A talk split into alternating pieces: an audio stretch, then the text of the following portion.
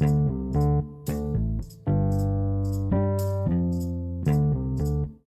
Hola chicos, muy buenos días. Hoy es 14 de septiembre, lunes. Vamos a estar trabajando todavía el, el, tema de relato histórico en la materia de español. Solo les recuerdo un poquito que un relato histórico es una narración de hechos reales que tuvieron lugar en el pasado y que por consecuencia tienen eh, algo en el presente. Este se divide en inicio, desarrollo y desenlace. Y solo para, para haberles hecho como una retroalimentación del tema y espero que se hayan divertido con las actividades anteriores, ahora eh, diríjanse a su, a su cuadernillo de trabajo y en este van a encontrar una última actividad sobre este tema.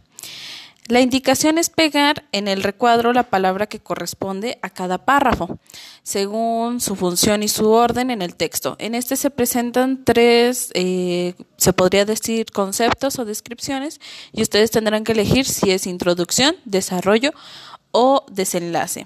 Diviértanse realizando esta actividad y en la última, en actividad 5, van a tener que escribir un relato histórico de su vida y no olviden las partes que es inicio, desarrollo y desenlace.